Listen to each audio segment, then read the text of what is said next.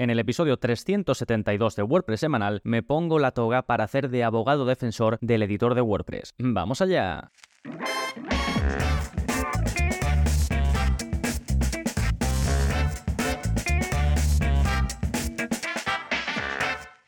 Hola, hola, soy Gonzalo Navarro y bienvenidos al episodio 372 de WordPress Semanal, el podcast en el que aprendes a crear y gestionar tus propias webs con WordPress en profundidad. Y hoy vamos a hablar de si es suficiente con el editor de WordPress para diseñar tus páginas web. Ya llevo varios episodios publicados al respecto, no necesariamente defendiendo como voy a hacer en este caso el editor, sino hablando en general de lo nuevo que se viene y lo nuevo que ya está dentro de WordPress, cómo se crean las webs, cómo se diseñan, cómo se maquetan, mejor dicho y todo el control que ahora ya tenemos sin tener que añadir nada extra. Entonces, como vimos en otros episodios, hay mucha gente ahí en esa brecha entre me paso a lo otro o no me paso. Muchas veces no hay que pasarse. por ejemplo, ahora estoy hablando con varios suscriptores que están con este dilema, ¿no? Y lo que tienen ahora está muy bien, no, no tienen por qué cambiar, pero claro, llega esta ola de cosas nuevas y apetece pues lanzarse con ello, ¿no? Entonces, bueno, yo voy a hablar de esta nueva forma ya real de gestionar el aspecto de tus páginas web con WordPress, de lo bueno que tiene, de lo malo que tiene y también de alternativas que me parecen perfectamente válidas. Sí, todo esto en un momentito, pero antes, como siempre, novedades que está pasando en gonzalonavarro.es esta semana, pues tenemos nuevo curso. Em, este curso lo he tenido que adelantar. Hice en el grupo de Telegram una encuesta con los cursos más votados. Tengo una lista muy larga, ¿no? De lo que me va sugiriendo la gente y también ideas que tengo yo para cursos y puse en Telegram el límite que te dejan poner de contenidos para una encuesta, ¿no? Esto es la comunidad privada de Telegram. Si estás apuntado en gonzalonavarro.es en la suscripción y no estás dentro de la comunidad, que hay muchos que no estáis dentro, pues desde vuestra cuenta tenéis un enlace para poder entrar. ¿eh? Bueno, el caso es que de la encuesta, que de hecho la voy a abrir para, para decirte los datos de verdad, pues yo pregunté qué cursos gustaría tener antes. Pulse eh, tener un podcast privado, newsletter privada, el theme Buddy Boss, que es un theme especial que se vincula con LearnDash para webs de cursos, crear una web de afiliados, crear una web de noticias, CSS intermedio, curso del plugin WP Customer Area, que es un plugin avanzado para crear intranets, curso de Sensei LMS y curso de MailChimp y curso de Full Site Editing. Pues el de Full Site Editing, que es el nuevo curso que ya está publicado, ganó con un 63%. Para que os hagáis una idea, el segundo más votado tiene un 21%. Así que sin duda ganó de calle. Así que ese curso lo tenía para un pelín más adelante, pero me puse las pilas y lo he grabado para que salga ya, ¿no? Entonces ya está disponible ese curso del Full Site Editing la edición completa del sitio, que es un poco en parte de lo que te voy a hablar en este episodio, que es la posibilidad con lo que te ofrece WordPress ahora, con un determinado theme que se llama eh, basado en bloques, poder controlar toda la parte de apariencia, toda la parte de estilos, toda la parte visual, lo que se podría llamar así en términos generales que no es del todo correcto de diseño, de tu web, ¿no? Que te viene ya, viene ya con WordPress. Entonces este curso, ahí me adentro, ya tengo contenidos también en otros cursos sobre esto, pero aquí está todo bien empaquetado, explicado desde el principio, con ejemplos muy prácticos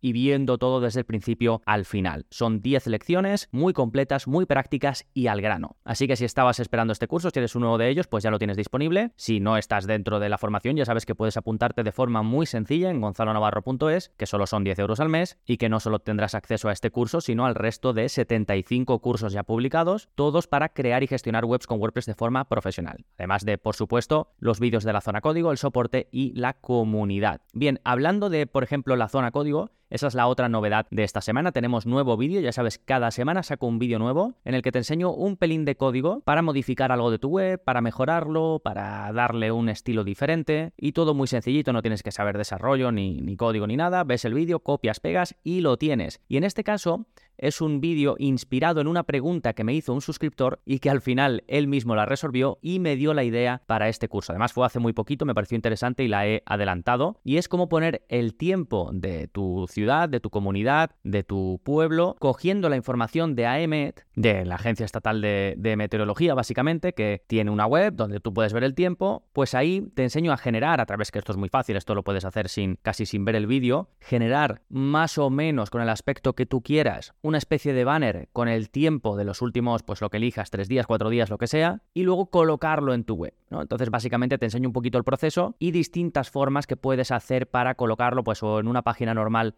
si lo quieres colocar en la cabecera de tu web o en el footer o en algún sitio más específico, pues te enseño un poco las aproximaciones que yo tomaría para hacer esto. Sí, pues estas son las dos novedades que las tienes en las notas del episodio. Recuerda que si vas a gonzalonavarro.es barra y el número del episodio, pues vas directamente a todos los enlaces que comento, al resumen de este episodio en texto escrito para que lo puedas ver bien si quieres repasar algo. Y en este caso es el episodio 372, así que si vas a gonzalonavarro.es barra 372, pues ahí lo tendrás todo bien ordenadito y con sus enlaces. Perfecto, pues vámonos ahora con el plugin de la semana que se llama Burst Statistics. Con el tema de la privacidad en las estadísticas, ¿no? Ya saqué el curso de Fathom Analytics, es básicamente una alternativa a Google Analytics, pero que protege, que cuida la privacidad de tus visitantes y que es mucho más sencilla en cuanto al consumo de esas estadísticas, pues un poco al meterme en este mundillo, aunque bueno, yo ya hace dos años que utilizo este servicio de analítica, pero al meterme en este mundillo para hacer el curso, vi un plugin muy interesante, que es este que te comento, que se llama Burst Statistics.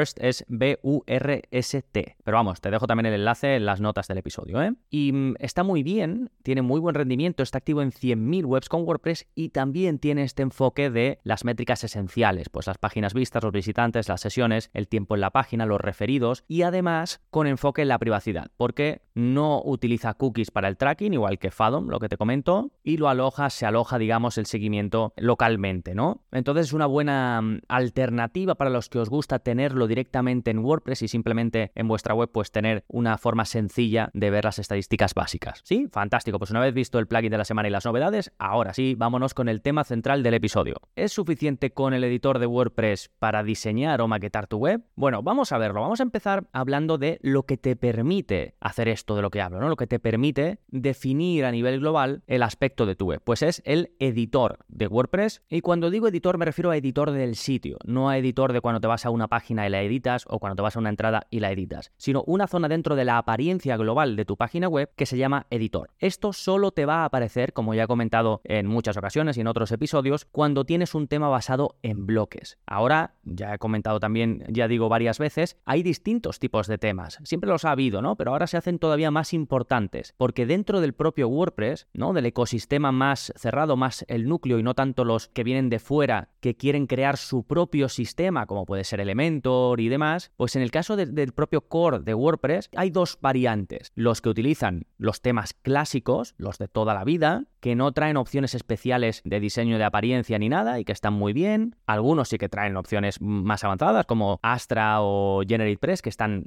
son geniales, pero luego tenemos estos basados en bloques que están desarrollados de una forma diferente para poder con el editor de WordPress modificarlo estructuralmente, ¿no? Entonces, cuando tienes un tema de estos, te vas a ver en el menú apariencia que te aparece una parte que pone editor. ¿Qué puedes hacer desde este editor? Pues a grandes rasgos dos cosas. Una, definir el estilo general de tu theme o de tu web.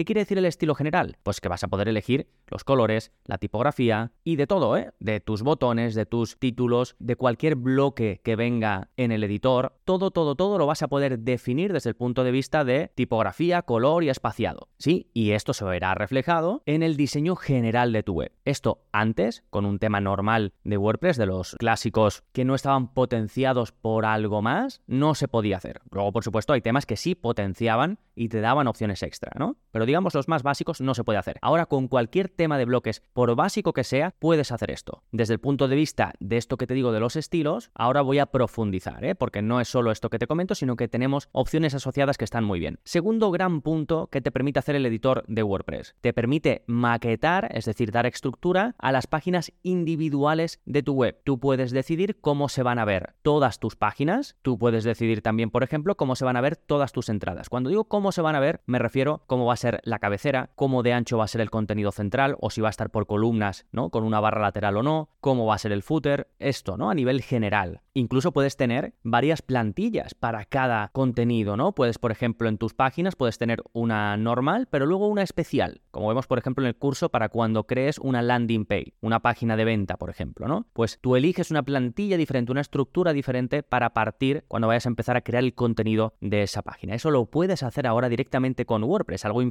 hace poco tiempo. No solo esto, sino que también el editor te permite controlar zonas estructurales. Hasta ahora te he hablado de páginas individuales o de contenidos individuales, pero ¿qué pasa con la cabecera? ¿Qué pasa con el footer? ¿Qué pasa con zonas que a priori no son accesibles o nunca lo han sido? Pues también vas a poder modificarlas a medida, como también vemos en el curso, y también vas a poder crear distintas versiones para poder tener una cabecera en unas páginas, otra cabecera diferente en otras páginas. ¿Sí? Estas son a grandes rasgos las dos grandes funcionalidades que te aporta el editor de WordPress. Vamos a centrarnos un poquito en cada una de ellas. Por ejemplo, cuando te hablaba de los estilos globales de tu web. Bien, como te decía, cuando tú vas a la parte de apariencia editor, llegas a una pantalla donde tienes tres opciones. Una, editar globalmente tu web, que es la que te encuentras cuando vas a hacer clic en la pantalla directamente de edición. Y otras dos, de las que te voy a hablar a continuación, que son ya la maquetación de, las partes estructurales de tu web. Pero primero, cuando vas a editar de forma global tu web, ya digo, le das a apariencia editor y llegas a esa pantalla. Haces clic en el centro y ya se te abre una pantalla de edición que básicamente es el editor de WordPress. Arriba vas a ver inicio, eso te da pistas de que estás editando tu web a nivel global. Y ahí, cuando le das al botoncito de los estilos, se te abren un montón de posibilidades. Primero, vas a poder a nivel de tipografía definir globalmente en tu web la familia de fuentes, es decir, el tipo de letra, el tamaño para, por supuesto, párrafos, títulos y demás,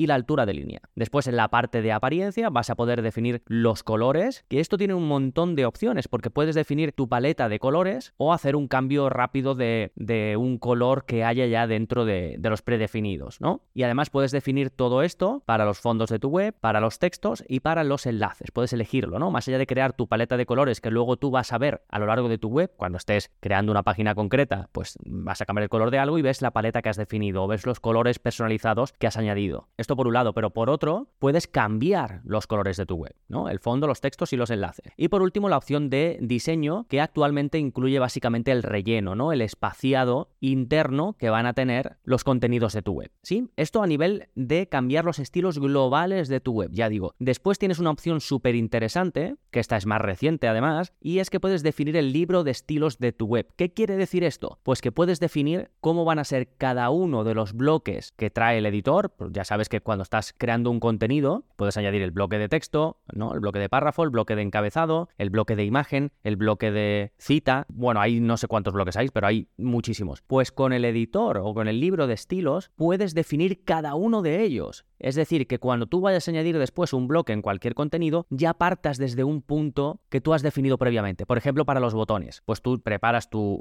libro de estilos para que tus botones sean pues rojos con el texto encima blanco y con un bordecito negro y cada vez que insertes un botón desde el editor normal de WordPress va a estar ya con esos estilos predefinidos que tú has modificado desde esta zona global, ¿no? Desde el editor de WordPress. Y luego además, pues desde esta zona también puedes añadir CSS adicional y alguna opción más que tiene que ver con la apariencia y los estilos generales de tu web. ¿sí? Esto por un lado, lo que se puede hacer desde el editor de WordPress cuando tienes un tema de bloques activo. Recuerda que esto solo lo puedes hacer si tienes un tema basado en bloques. Segundo gran punto, la maquetación de páginas y estructura. Como te decía, cuando tú vas a apariencia editor, llegas a esta pantalla que de primeras lo que vas a poder editar si haces clic en la zona de edición es el global de tu web, ¿no? La apariencia global. Pero si haces clic en una de las opciones que tienes dos, plantillas de página o partes de plantilla, ahí es donde vas a poder definir la estructura, la maquetación de las plantillas de tu web. Por ejemplo, puedes definir la plantilla de inicio, es decir, la que se va a ver en la home, ¿no? Cuando alguien va a tu página de inicio. De esto hablo estructuralmente. Esto quiere decir todo excepto el contenido que tú pongas dentro, ¿vale? Y además, ¿dónde se va a mostrar ese contenido? Imagínate que tú quieres una estructura en cuatro columnas para todas tus páginas. Lo puedes hacer porque defines la estructura previa. Después, cuando creas una página nueva, tiene esa estructura, ¿sí? Independientemente del contenido que tú pongas en ese ese propio página, entrada o lo que sea. Entonces, ya digo, puedes definir, modificar, maquetar las plantillas, pues lo que te decía, para la página de inicio, que suele ser diferente, ¿no? Para las individuales en general, para cualquier otra página que añadas en tu web. Para la página 404, esto es algo que antes en WordPress no se podía hacer. Para las páginas de archivo, como la página de blog, la página de categoría, la página de resultados de búsqueda, cuando alguien utiliza el buscador de tu web, todo esto antes, solo con WordPress, sin nada extra, no se podía hacer. Siempre habría que recurrir a un constructor visual aparte y además a su parte de pago y siempre ha sido algo complejo o por supuesto hacerlo por código. Entonces todo esto lo puedes definir, pero no solo todo esto, sino también partes de plantilla. ¿Qué quiere decir esto? Pues que puedes crear cabeceras a medida con su menú de navegación, su logo, sus enlaces a redes sociales, lo que quieras, puedes meter prácticamente cualquier cosa. Y lo mismo con el pie de página, por supuesto, para que lo crees a medida, pues en tres columnas, en una con tus enlaces de política de privacidad, cookies y demás, en otra contáctame sobre mí lo que quieras y en otra un mapa para que encuentren tu tienda. Pero es que además con las partes de plantilla puedes crear generales, es decir, no necesariamente que sea una cabecera o un pie de página, sino generales, para que tú después pongas donde quieras. Sí que una salvedad, estas partes de plantilla solo se pueden meter en plantillas de página, ¿vale? Son partes estructurales, trozos estructurales que pones dentro de otras estructuras más grandes, que en este caso son las plantillas de página. Pero no las puedes añadir, por ejemplo, cuando estás editando un contenido normal, cuando le das a página añadir nuevo y vas a publicar una página, ahí no puedes meter partes de plantilla. Si quieres esto, añadir cosas así, digamos ya predefinidas, pues puedes utilizar los bloques reutilizables o los patrones, que están muy interesantes y los patrones son puntos de partida, diseños de partida divididos por secciones que puedes insertar en tu web. Por ejemplo, si tu tema que instalas te trae cuatro diseños para mm, llamadas a la acción, tres diseños para mm, una zona de preguntas frecuentes, todo esto que ya va a venir en un mismo estilo con el tema que tú hayas instalado, te lo trae tu propio tema, pues tú lo puedes insertar donde quieras, no solo en esta zona de maquetación estructural general de tu web, sino en eh, páginas individuales o contenidos individuales. Esto también lo cubrimos en el curso, ¿vale? Pero bueno, esto lo puedes usar independientemente de que utilices un tema de bloques, basado en bloques, y que utilices este editor general, ¿vale? Por eso tampoco me quiero centrar demasiado en ello. Entonces, un poco estas son las dos grandes cosas que puedes hacer. Está resumido porque tampoco quiero entrar en detalles niños que, que no son tan importantes. Pero, ¿realmente es suficiente con esto, con el editor de WordPress? Me refiero pues para diseñar, para maquetar tus webs, pues depende. Depende del nivel de control que busques, depende de dónde vengas, de qué hayas estado haciendo hasta ahora. Si empiezas de cero o tampoco estás muy atado a cómo hicieras webs antes, yo me adentraría en este mundillo. Porque no va a hacer otra cosa que crecer, porque ya ahora mismo da muchas opciones y porque pues lo mejor es empezar desde mi punto de vista por lo que ya trae WordPress, aunque ahora te hablaré de una alternativa que también es lo que ya trae WordPress y que también está muy bien. Pero como digo, si es suficiente o no con el estado actual del editor de WordPress para crear tu web, diseñarla y demás, como siempre va a depender, ¿no? Si por ejemplo vienes de un constructor visual tipo Elementor, pues sobre todo si vienes de la versión Pro, pues seguramente te encuentres con la necesidad de añadir cosas extra. Por ejemplo, algo muy habitual que vengas de un constructor visual o no, casi todo el mundo hace, es añadir un plugin para tener bloques extra, ¿no? Cuando tú vas a editar una página o, o incluso a nivel estructural, hay veces que echamos en falta algún bloque extra, algún trocito que podamos añadir y que nos aporte más opciones. Pues para eso hay grandes plugins como son Cadence Blocks o Spectra, que tienen muy buen rendimiento y que traen muchísimos bloques extra. Por ejemplo, pues para poner contenido por pestañas, para poner contenidos por columnas con más control o un contenedor con más control, que WordPress ya lo trae. Ya trae un bloque que se llama grupo, que te permite controlar el ancho y te permite un poco también controlar las columnas. Trae un bloque para filas ahora, otro bloque para columnas. Trae cada vez más cosas a nivel de control estructural. Pero si echas en falta otras, ya digo, Cadence Blocks, Spectra y algún otro están muy bien. No solo en cuanto a todo lo que ofrecen, sino también en cuanto a rendimiento. No te van a sobrecargar mucho la web. Y luego, pues quizás algún otro plugin extra para condicionales. El otro día lo comenté en un episodio y un suscriptor me preguntó. Hay un plugin que se llama Conditional Blocks, por si estáis en la misma situación que este suscriptor os interesa. Y básicamente te permite mostrar